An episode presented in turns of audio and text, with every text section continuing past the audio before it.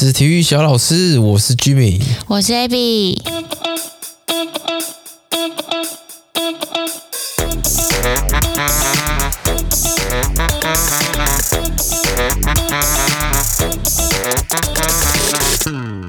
哦，现在时间几点？啊，九月一号早上十二点十七分。我现在这个录音的日期是时间是越来越不固定，本来都是礼拜天。然后后来礼拜天就觉得压缩到我放假的时间，然后改到礼拜一。是。然后嘞，现在工作有点忙，然后礼拜一要上课。上课哦，举重举重课对。然后就拖到下礼拜二，现在礼拜二已经晚上十二点二十，明天还要上班。嗯，没错。所以这一集我们应该不会录太久。哎呀，真的很硬啊！啊，今天好累哦，我真的是。我好累哦！啊，简单讲述一下最近在忙什么啦，就是最近工作比较忙，然后加上 因为你弄那个房子的事情嘛，对，然后你还要找设计师，反正我们大概是这样啦。我们设计师在找了在三个吧，然后就分别让我们去提案，然后我们最后再决定说我们要 采用哪一位设计师，我们要跟哪位设计师签约合作，这样是，对啊。那现在还在进行这种当中，嗯、像我们今天就。下班七点，然后骑车到林口，骑从信义区到林口，靠了一个多小时吧，八点半到，然后买麦当劳，然后就在那边边吃边那边听，然后到十点半走，再骑大概四十分钟吧，四十分钟五十分钟，再回到家，嗯，回到家洗完澡，然后现在开始录音，十二点二十，对，干，然后最近我们两个刚好工作又都比较忙，对啊。对啊，加油啊！下下礼拜就是一周年。对啊，一周年我知道他有特别想要要要干嘛？要干嘛？不过可以用这礼拜的机会来提问，看有没有人要一周年特别想要做什么事情。有啊，我现在每天应该都会发一个小问题，然后我到时候再跟你分享大家的回答是什么。哦，那你可以再针对我提问的问题做一些补充。啊。对，都是问题，有没有一些有趣的啊？就是一周年，会啊会啊，到后面几天可能会有一些比较有趣的投票。一周年呢，感谢啊，算了，一周年再讲好了。好，好，那我们赶快进入我们今天主题。对，今天主题是什么？嗯、今天主题是帕运。嗯，帕运，帕运，帕运，之前是奥运嘛？帕运，帕运其实就是之前叫做残障奥运。那现在因为残障奥运听起来就是比较不好听嘛，就是是就是不要打拼就是怪怪的，嗯哼，对吧？所以后来就有帕运这个名称。Paralympic，Paralympic，Para 就是 Para 就是平行的意思嘛，嗯，Parallel 就是平行线，嗯，意思就是说这个呢等级跟奥运是一样等级的比赛哦。不过帕运比较特别的是说，它是给像是你有移动障碍，你有视障。然后你有可能截肢啊，嗯，脑性麻痹，嗯，但是不包括听障哦。哦，因为听障有听障奥运，嗯，不过我也觉得很特别，为什么听障可以独立拉出来一个级别？不过我后来想想也是有道理啊，因为听障其实在运动的领域，它可能是受限比较没有那么大，对，因为还是看得到嘛，然后它还是四肢算是健全，是，因为它只有听力运动表现应该还是很好。跟日常生活的人差不多。对，因为因为其实听力，我觉得听力加就会影响平衡感。然后在，可是你说竞技运动对听力有很要求，好像也还好。所以听障，我觉得应该是影响最小。哦，嗯。那这个历史为什么会有残障奥运出来？对，是因为呢，在这个第一次世界大战跟第二次世界大战以后，哇，出现很多这个身残的这个军人。然后呢，在大战结束之后。这些附件的治疗渐渐就会被重视，身障者开始接受一些体能的训练啦。然后有一位医生，他叫做 Louis Goodman，在二次大战时将这个脊髓损伤的军人组成了一个运动竞技团体。在伦敦奥运的开幕当天，他写中文，Stroke Mandeville 举行的首次的这个运动会。那这个就被认为是帕运会的起源。嗯，四年以后，荷兰开始有人参加这项运动。嗯哼，第一届的帕运。帕运呢是在一九六零的罗马奥运，罗马举行。然后这个帕运呢，其实就随着呃一九六零年之后，奥运只要有举办，帕运就跟着在奥运之后呃可能几周之后就举办，然后通常这个地点就是在跟奥运同一个地方，所以说你抽到嗯这个城市抽到说你要举办奥运，其实你同时也要举办帕运。哦，对，就两个都要举办了，对。对，因为其实说老实话，帕运爱尔达不知道这是什么转播，不过我觉得这一次的宣传算是应该算是蛮蛮多人知道的吧，蛮够的吧。呃，应该是说能见度已经比之前好像好了，因为其实我也是搞不好也是今年才知道哦，原来奥运之后会接着泡帕运，泡运，帕运，帕运，帕运，帕运，对，嗯，然后我我其实没有看到比赛，但是我就看一些 highlight 这样子。那在帕运的项目，它会有一些分级，对，它有一些分级。那这些分级，因为你总不可能说啊，假如今天打桌球好了。啊，我坐轮椅的跟你这个，嗯，独臂的打，这好像有点不公平嘛。因为轮椅移动就是比较比较有受限啊。那他跑去跟独臂就是少一只手的人，那当然可能会输啊。因为少一只手的人，他移动还是很灵活。嗯，所以这个上面就会有一点不太公平。对，所以在帕运的这个分级上面，他们其实做的蛮蛮齐全的，蛮齐全的啦。对，好多级哦。稍微大概解释一下好了，像是帕运里面。级别通常是你数字越小的，代表你的这个身体的损伤越严重。对，那举个例子，就是我们台湾这个游泳好手陈亮达，他参加的是 SM 七，他的级别是 SM 七。嗯，那 SM 可能就是 swing 嘛，swing SM。嗯，那七呢，就可能是呃一二三四五六七，那它一是最最严重，那七就是。我不知道它是怎么分的啦，反正就分到第七级。是游泳的话，数字一到十是属于四肢跟躯干残障，一最严重，然后十最轻微。十一的话是智能障碍吗？不是不是，十一到十三是视觉障碍哦，十四是智力障碍。这只是游泳才这样哦。哦哦，对，不是每个运动都这样分。对对对，因为我记得在桌球的项目里面，十一好像是。智能障碍一到十的话是身体的障碍，这样。对对对，嗯。不过我就想，哎、欸，他分级分的这么细，嗯，真的，他每一级都有这么多的选手可以参加吗？你不觉得？嗯、而且他这感觉，这个如果真的有的话，他感觉要举办的那个场场次感觉也不少哎、欸。如果每一个级别的人数这么多，哦，也是对，啊、对。不过相对奥运来讲，报名人数一定是少很多的啦。吧嗯，我这个我真的，这个我就真的不知道了。嗯嗯，对啊，为了那个保障比赛公平性，每一个选手在赛前都会再重新接受分级检验。他们会需要有一些医学上的证明，然后好像还会有一些评审员去观察你的日常的行动，然后去确认你的障碍，就是你的分级大概会是在哪里，是吗？你说的日常行为，日常可能是平常呃在赛前就分好级，嗯，可是我现在讲的是。真的是比赛前，嗯，可能我已经到当地了，然后我可能后天到要比赛，嗯哼，在这之前还会再做一次分级检验，哦，来确认说哦，你就这个级别这样。是是，为了要做这件事情，是怕有人就是虚报，他可能譬如说他其实嗯能力没有到非常局限，可是他把他报的像是数字很小的的那个级别。那他可能相对的就比较容易拿到那个级别的冠军。我印象中像是像是陈亮达，哎、欸，陈、嗯、亮达他是好像在这个残障的这个奥运里面游泳的项目，他是好像算蛮厉害的。嗯哼，而且他的级别我刚刚讲他是 SM 七嘛，对，他好像说以他的标准，他可以到再往前，就是五或六，嗯，意思就是说哦更残障。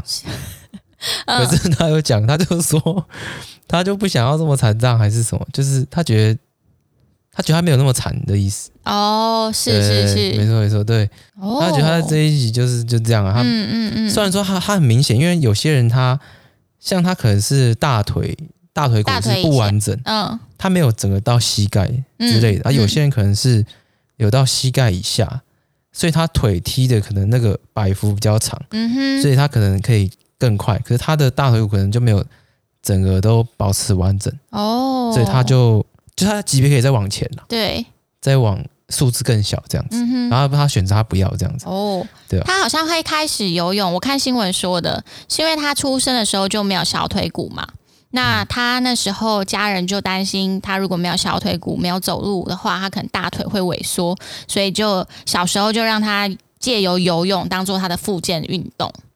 所以他大腿骨是完整的，大腿骨应该算是完整的、啊。哦，对对对，那那我可能刚刚不太了解。嗯，然后所以他就他就变成了一个爱游泳的孩子，这样。他有一部电影的、欸，嗯，两分二十秒。对，这个我是蛮有兴趣，可以是，这是这个主角是由他来当。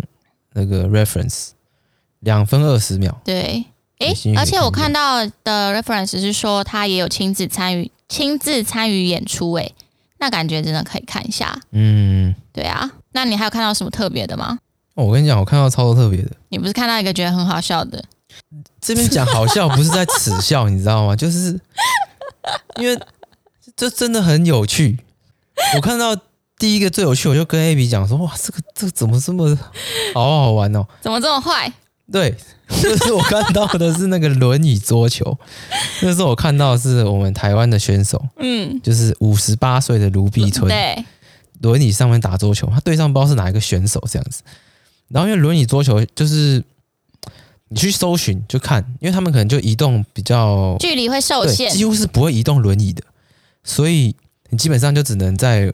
固定位置，然后伸手去打，嗯，嗯啊，就表示说你移动是不能移动，你的距离有受限嘛？你的手背范围也有限。对，然后结果就发现他的对手呢，他掉了个小球，就掉了离那个网子很近，就要让人就很趴前面去打这样子，然后就是好像很辛苦，然后我就觉得，看这怎么那么好笑？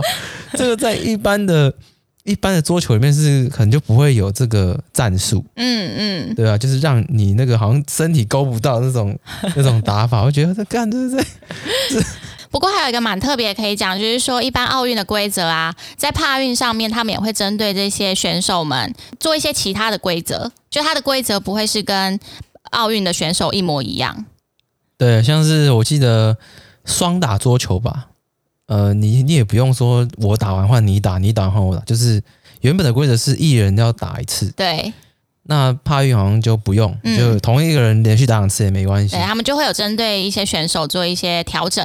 对对，我还看到很多很有趣的啊，像那个坐式排球，我觉得这搞不好也不用说你身体有障碍才玩，这感觉平常就可以玩诶。坐式排球就是可能五个人，对，然后每个人都坐在地上。然后移动就是用手移动，然后屁股贴地这样去移动，然后他网子也放的很低。哦，对，然后每个人就是也可以杀球那样打，这样移动的时候，可是等于你是就坐在地上，然后坐在地上啊，对啊，屁股不能离地，屁股坐在地上啊，哦，你离地也没用，离地你手就撑着，那你也不能打。哦，对，所以你一定手跟屁股不能。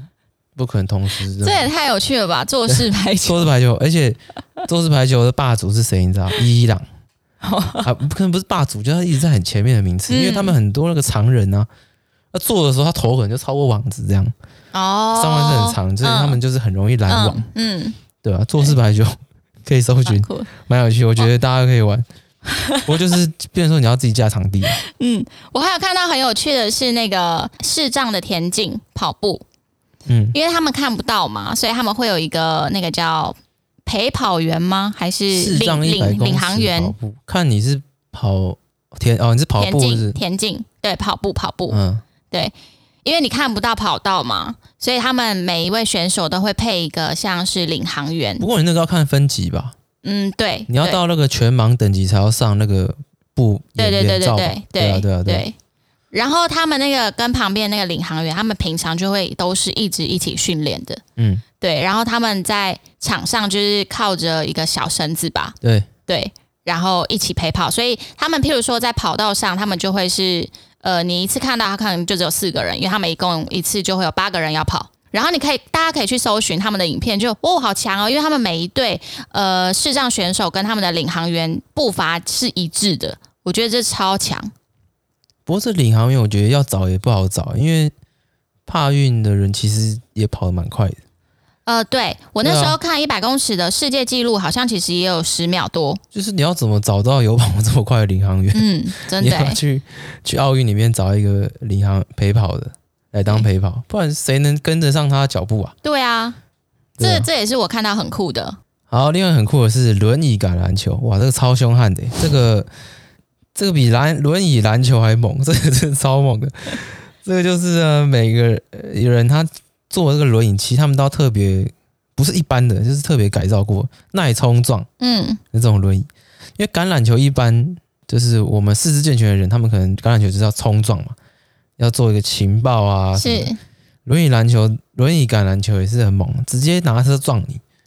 撞，然后人都翻。别把你轮椅翻。它的规则是你不能从后面来，不能从后面撞，你从侧面可以撞。哎、欸，撞的超凶的、欸。哎、欸，可是我好奇，就是那这些就坐在轮椅上的选手，因为他们如果被撞飞了之后，他们不是很难回到轮椅上吗？我不知道，可能会，我可能会叫暂停吧，还是怎么样？我也不知道。我给我看到 highlight，那个人都直接飞了、欸，飞走哎、欸。哦，嗯嗯，那这个也很酷。我觉得轮椅橄榄球应该蛮刺激的。对，对啊、所以他们的刺激度应该还是很精彩的。很凶哎、欸，对啊、嗯。我觉得那坐姿排球应该也其实也蛮凶的。哎、欸，我觉得还好，因为坐姿排球没有冲撞。可是他会杀球啊。可是杀球不会说哦，被你跳起来这样子，不会让你这个翻了这样。对啊，对啊，对啊。哦，就是就是变成你说你坐着可能就。只能用很局限的这个动力点来杀球，嗯哼嗯哼，对啊，嗯，我想到我们不是还有看那个台湾的呃好手哦，你不觉得很神奇吗？你不是有提到为什么帕运它有比赛建立，嗯，但是奥运没有？对啊，其实它它叫做对，其实它你叫它讲到奥帕运叫建立，可是它也只有比一项，就是比卧推，它没有比其他两项，嗯。嗯不过还蛮神奇，就是卧推这个项，呃，这个项目在奥运里面是没有的，连建立整个都没有。对啊，对啊，对啊，对啊，对啊，对啊。嗯，这是蛮神奇的一件事，但我们目前还没有归咎原因就是了。然后我们不是有看到台湾的那个奥运，嗯、因为奥运会不会进奥运学有一大部分就是奥林匹克委员他觉得这个运动从事的人够不够多？呃、嗯，也是啦。是然后还有举办国家，他们可能会呃可以推荐啦，推荐你想要举办什么赛事这样。嗯对因为讲到一个运动，还有一个是比较特别，是是一般没看过的，嗯，奥运啊，或者你一般的运动都没看过，它叫做门球。门球是怎样？门就是门的门嘛，大门的门，大门的门。然后球就是球，对。然后它好像是一个三对三的比赛，它类似一个很像足球场的配置，可是它是缩小型的足球场，是。类似，你可以想象是那个室内五人制，可能比那个还要小一点。然后就是三个人，三个人站一边嘛，然后各自有球门。好，然后这所以有六个球门，两个球门哦，各自哦，就两队，嗯、两队，好，两个球门，嗯、各三个人。嗯。然后比赛进行的时候呢，很特别，是那个全场都要安静，因为这个球呢，你想想看，是一个躲避球，可是它里面有个铃铛，叮叮叮叮叮叮叮这样，然后。这个玩门球的人几乎就是不确定他是不是为视障设设立的，应该是因为如果他要听铃铛的话，反正球员呢他都要蒙眼。那我不确定他们是不是全部都是视障，还是其实不是也行。嗯，不过我猜应该基本上是啊，因为他们都是你要用听音辨位嘛，所以基本上我觉得应该都是为视障而设的运动。嗯哼，所以他就是这个球里面有这个铃铛，然后每个人要分别去射门，就是。两队都蒙眼哦，嗯、蒙眼的射门，蒙眼的拦截。假如说你要射，对不对？你就蒙眼往那边一丢，哎对，啊，应该是对，因为你你有蒙眼，你看不到嘛。对啊。因为你往我这边射嘛，然后我就要听音辨位去阻拦你的球，让它不要进到球门。哦，所以它是一段时间，然后轮流，就可能每个人滚几颗球，然后看进几颗这样。就是轮流射门嘛，然后可能不知道射个几颗这样。嗯、对啊。哦，这也蛮酷的，对。不过，就假如我今天射门，然后可是我我可能不能当下知道有没有进诶，就是我要怎么去知道说啊，我这球进的？旁边的人应该会跟你讲啊。啊，我旁边就有队友啊。不是，我是说裁判还是什么之类的啊。哦，对，他们应该会制造一些声音去判断说，哎，你有没有进？嗯，对。我还看到一个手摇车啦，不过我不确定这是不是只有帕奥才有。嗯哼，就是一般我们脚踏车不是要用脚踩。对，他是躺着，然后用手踩，很快、欸，对啊，很快、欸，速度不慢呢、欸。其实这也好酷哦，手摇车比赛，手摇车，对，他有在帕帕运里面，他就是帕运里面啊，好神奇哦，我真的很神奇哎、欸，嗯，哦，嗯，我讲一下这一次我们有十个台湾人参加帕运，是，分别是林雅璇，嗯，就是我们刚刚的卧推好手，呃，建立，他基本上的建立是专门为下肢的障碍运动员设立的啦，嗯，所以我觉得我在看那个健力的时候，林雅璇她是推大概七十几公斤，因为她的她几乎是从呃胸部以下吧。她是完全不能控制的，是没感觉，是，所以她的核心啊，加上她脚也踩不到地上，其实是对这一项专项运动来说是还是有点受限，因为相对她的其他的的能够出力的肌群就变少了。相对其他选手来讲，有些选手他是他脚可能有感觉，也许也碰得到地，那可是跟他比起来就差很多，因为人家如果脚碰得到地，出力的感觉就会就有差，是。对啊，然后再是柔道，柔道的在帕运是专门为视障而设的。嗯，那我们参加柔道有一个 B two 级的李凯琳，这个柔道这个项目在帕运里面，它是一开始的时候就是大家互相要抓着衣服，然后如果今天哦已经到边线以后，裁判会跟两个人说哦，你们已经到边线了，这样哦，要回去要回去了，这样，呵对对对。然后讲完健力柔道，接下来就是桌球。我们桌球参加的就蛮多。桌球的帕运分为轮椅组、站立组跟智能障碍组。是。那轮椅组有我们 TT 五级陈明志，他好像曾经有站上过世界前几名第一的样子。嗯哼。对。然后还有 TT 四级的卢碧春。卢碧春就是我刚刚讲五十八岁，然后被那个吊小球，对，可是他最后赢了哦，对，卢碧春最后赢了，然后还有 TT 十级的田晓文跟李姿瑜，他们是应该是双打，嗯，不田晓文记得他要打单打，因为他好像有爆冷门击败一个比他原本他觉得实力比他好的人。哦，再来是呃 T 十一级的杨川辉参加的跳远。我觉得这一项运动，杨川辉他是几乎是全盲，嗯，所以他在他们跳远呢，他们是蒙着眼对在跑，然后跑跑跑跑跑跑到什么时候要跳，他们是这样，有一个人他们自己教练吧，会站在要起跑那一条线这边一直拍手，起跳的地方，对，起跳的地方一直给他拍手，拍拍拍拍拍，让他知道说哦，在这边要跳。对，其实我觉得，呃，全盲啊或者视障要做这个运动，其实。其实蛮危险的，因为你看不到，你就要猛跑，嗯，然后你还要跳，嗯，然后你着地的时候，因为你不知道会是，哦，对，你不知道你什么时候会着地，你不知道你现在视线在哪里，你的位置，对啊，我觉我觉得这可能是很容易受伤的一件事情。嗯、呃，但我有，我觉得有可能是因为他们受限于视觉，所以他们搞不好某一个方向性其实比我们更好，也说不定，就搞不好吧。没有啊，就是你会不知道你什么时候落地啊。嗯，因为我们看得到，我们知道我们可以预判说，哦，我什么时候落地，或者是我今天出现一些呃不是我预期的动作，我要有什么反应？那是因为你现在习惯用视觉去辨认这些方位啊，他们搞不好不是。可是如果有些东西我就是只有视力才看得到的，才感受得到的话，他们没有这项能力，他们就不能预判呢、啊，不是吗？他们搞不好其他能力更好啊，像狗其实也看不太到，可是狗的听觉就很强。可是我说，如果这一项嗯干扰是只有视觉能够哦干扰感测到的话，你要怎么去预判？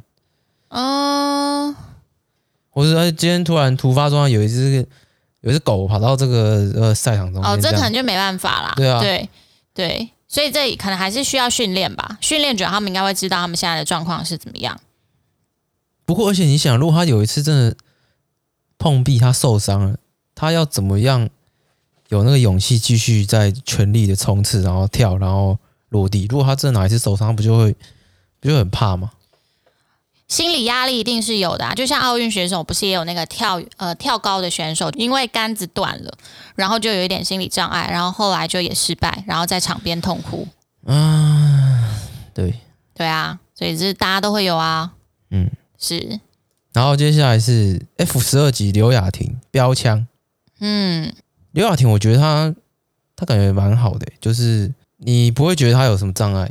我看过她的，就是她的表现，觉得蛮正常的，感觉蛮蛮像就一般人看不出来她需要她什么障碍的感觉。对啊。讲到标枪，突然想到想要讲一下那个台湾选手郑兆村。嗯，就其实，在奥运之前啊，他好像就有受访，就说其实他自从世大运拿到金牌之后啊，他其实后来都再也没有丢过这么好的成绩。嗯，那他其实自己心理压力也很大。嗯，然后后来这次奥运的确他的成绩就不如预期，然后我就看到 PPT 上面超多人在骂他，就是说丢这什么东西，谁谁谁都比你强，亚运的什么大学生都比你强，还是什么之类的。哦，我觉得超级过分哎、欸。不过郑兆春他的，我觉得他心理调试算还不错。嗯，他他好像有说，就是他他自己他知道自己面临这样的状况，然后他就是还是会继续努力之类的吧，好像。嗯，但其实他在他其实，在奥运之前，他就有受访，就有表示说，他觉得他的状况一直都没有办法回到巅峰。嗯，对啊。但就人家，人家也是很努力啊。就是他今天，你到底凭什么可以指责他什么啊？怎么这么差？别人都比你强。好，再来是 SU 五男子 SU 五羽球方振宇。嗯。他好像是第一次有台湾选手参加帕运式羽球，唯一一个。嗯、哦，我看他也蛮年轻的。嗯，对啊。最后一个就是游泳男子 FM 七级陈亮达。听到这一节的时候，可能已经是帕运要闭幕的最后几天了。不过，如果还有看到我们台湾选手在帕运上面奋战的话，也不惜给他们鼓励一下。欸、很多像、嗯、像帕运那个谁啊？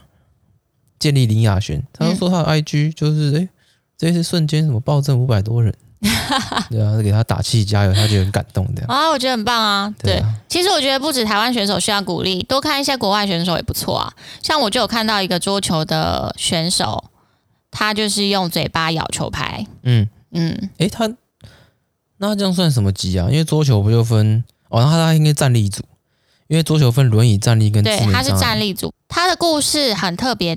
他叫做哈马斗，这个哈马斗呢，他是一个埃及的桌球员。他其实出生出生的时候，他其实是呃正常人，对，跟一般人一样。不过他在十岁的时候，好像是不知道是不是被车撞的样子吧，就导致他失去了双手。那后来他小时候有跟他的玩伴一起到桌球室，他就去观摩当裁判这样子。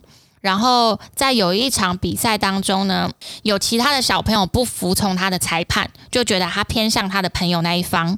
然后那时候他就跟这个哈马斗说：“反正没关系啊，你一辈子都打不到球。”就嘲笑他，因为他没有双手能够拿球拍嘛。嗯。嗯，那当下就觉得好啊，不行，就是他他一定要证明给别人看，他怎么会打不到球？然后他就开始了，就从嘴巴呃咬咬球拍练习的日子，然后就一路打到了现在。你知道他他用嘴巴咬球拍啊？我们通常都会是一手发球，呃，就是一手把球抛高之后，然后发球过去嘛。嗯。那你知道他他要怎么发球吗？嗯。因为他没有手可以抛球啊。也用咬的哦？不是。啊，我那个脖子夹肩膀吧？不是，他会用小拇脚的拇指夹球，然后往上把用脚把乒乓球抛高。然后再用嘴巴打过去。他没有穿鞋子哦。对，光脚在打。对，还是只光一只脚？应该是光两只脚吧。他们会穿袜子啊，对，半截的，前面是露出来的，让他可以夹乒乓球。哦，怎么不用？怎么不用下巴配那个肩膀啊？可是他就要咬球拍啦。可能我猜来不及吧，就是你用下巴配肩膀，嗯，你要抛高的那个比较抛不了这么高了。对。有可能。其实我之前在不知道哪边看到说，这个帕运的选手啊，之所以会有肢体障碍，其实呃，这些选手大部分超过一半以上，嗯，是后天造成的肢体障碍，他们不是先天就是这样，哦，呵呵，所以很有可能就是大家以后。也也有可能会也有几率成为他运的运动员。对对对对 对啊！因为大部分在里面超过一半以上都不是先天就是这样。嗯，对啊。当然希望大家可以健健康康、好好的啦。对，不要有受伤的一天。不过如果你真的哪一天受伤了，其实你也也不要气馁啊。对啊，没错，就是有这么一群人，他们也是努力的，用这样的方式在努力活着。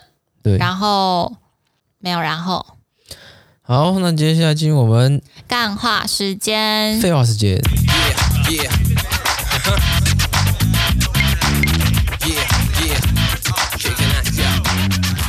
我们今天来讲讲最近很红的，最近很红的，你知道是什么吗？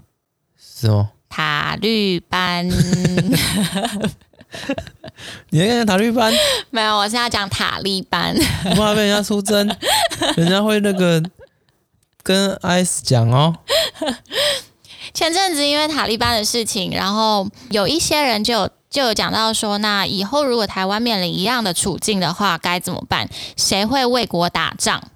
那这时候就有一些人讲说，诶，其实，在前几年就有人讲过，为什么女生不用当兵？嗯嗯，你觉得为什么女生不用当兵？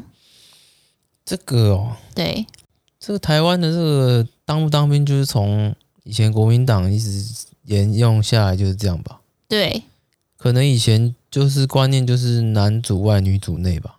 哦，其实，在好像一四年、一五年还一六年的时候，那时候有有公民大会，是公民大会吗？提议就是说女生之后也要服义务役。嗯，对，但是被大法官呃视线完之后拒绝了，就觉得不需要。嗯，对。那其实台湾的历史是这样子的，我们大概是在民国八十年的时候开始招收女性的专业的军官班跟专业的士官班，然后但那时候呃女性的官。士官啊，都还是以机关单位的行政啊，还是后勤人员为主，就不是第一个呃第一线战场的人这样。嗯，那其实到了好像九十五年之后，其实到民国九十五年之后，台湾才开始招收志愿役的女士女性士兵。然后，那你知道现在世界上有哪几个国家它是男女都需要服义务役吗？我知道那个。好像中亚那边吧，中亚。中亚，嗯，中亚讲的应该会是以色列吗？以色列算中亚吗？嗯，你是说义务役哦？义务役？对啊，就中亚，而且以色列中东那边，嗯嗯，是什么呃什么卡达？卡达好像没有，因为我现在 Google 我看到的就这几个国家，有第一个是以色列，嗯，那第二个是北韩，嗯，那再来的话还蛮特别的是挪威跟瑞典。也有是、嗯、呃，也是女性要义务役，然后还有另外一个是古巴，义务役多久？哦，这每个国家都不一样。那我觉得你猜最久的会是哪个国家？北韩吧。对，因为北韩的那个男生要当十年呢。对，对啊。北韩的男生呢，他需要服兵役十年，女生要服兵役七年。对啊，对，就是之前看那个不知道《爱的迫降》啊还是什么，嗯，哦，里面有讲到哦，我忘记好像是啊，反正就是说啊，那个要出去当兵了，一回来就是十年以后这样。哦，对，而且如果你今天当兵是在金正恩附近的身边的什么随扈还是保镖啊，你一待就是待十三年。不过金正恩呃，就北韩的领导人他们有一个蛮特别规定，就是说他们鼓励哦金正日啦，他鼓励年轻人念理工理工科，嗯，所以如果你今天是理工科啊，或者是科学相关系毕业的人啊，你只需要服役三年。就是他，他是有一些呃减免的条件的，就像你们好像有修什么，有有修什么通识课还是军军训课就可以。第一，那个我记得好像高中并大学二十二加八三十天。哦，对对对对，对。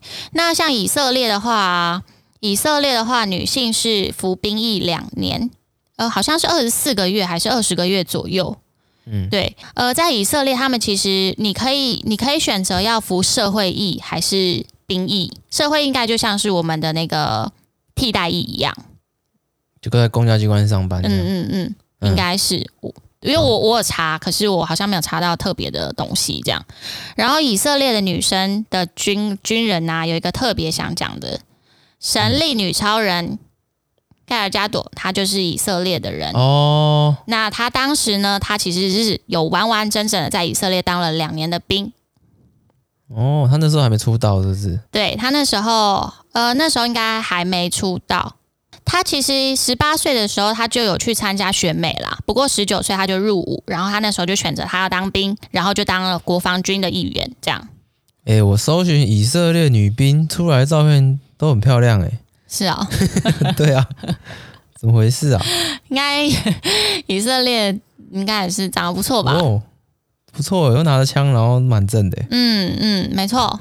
所以哦，以色列为什么需要男女都当义务役？我查到的原因是因为他们其实四面环敌，所以他们很久以前开始，就男生女生他们都需要当兵。然后就如果有哪一天需要为国家捐躯还是贡献的时候，男生女生都会站出来。对，嗯嗯嗯，对。那挪威的话，我刚刚是不是有讲到挪威？有啊，还是瑞典都有。OK，挪威啊，他们其实是在前几年开始，他们才呃国会通过女性需要当义务兵役。那他们这个原因是什么？其实是他们在追求男女平权这件事情，因为他们认为，如果只有男生当兵，那其实就是某方面也算是。歧视的一种，或者是不平等的一种。为什么只有男生可以当兵？这是女性自己提出来的吗？嗯，这我就不知道了。对啊，而且而且挪威他们的那个当兵很酷哦，他们的男女当兵是睡在一起的当兵。哎呦我天哪！对，是要增产报国吧？他不是，他们又没有四面环敌。他们也没他，所以我说他们的主轴是他们为了追求男女平等，啊。那为什么不是说是中都不要当兵这样？有，就是就是有一些台湾人会这样说，因为有一些台湾的人，他们就会问女权团体，就说：“哎，那为什么你们不用当兵？女权自助餐哦。”然后女权团体就会说：“你们可以不要当啊，我没有要你们当。”嗯嗯，所以你是标准台湾人。对啊，我只是没有，我只是想说，为什么他们不是也是这样想？就是说，那大家不要当，反正我也没有四面环敌。嗯，应该他他们应该还是有国家军队，所以应该还是会需要某部分一定比例的人去当兵吧。没有，他只要征召自愿役就好了，就是我不用义务啊，我自愿有高薪，你要来就来，男女不男女不拘，对不对？就是真的想当兵就去当兵，那不用义务说你一定要来，因为他没有四面环敌啊。哦，是啦，呃，他其实每年只有征召可能一定比例的军人。就譬如说，他可能今年是征召一万人，每年都征召一万人军人好了，因为他没有四面环敌嘛。那实际上可能要有六万人符合这个资格，所以他还是会去针对每一个人的身心状况还有动机去考虑是不是要征召你入伍。哦，所以那这样是义务吗？是啊，可是他还会说，他他还是他就是就是由他判断你要不要当兵啊。哦，哦就像像是。呃十万取六万然后把自己吃很胖过胖他就不选我这样。对对对之类的。哦。嗯大概是这样。嗯。好那今天就这样喽 今天好今天就这样先晚一点嘞。咦好了那我们下集一周年见。下集见。拜拜。拜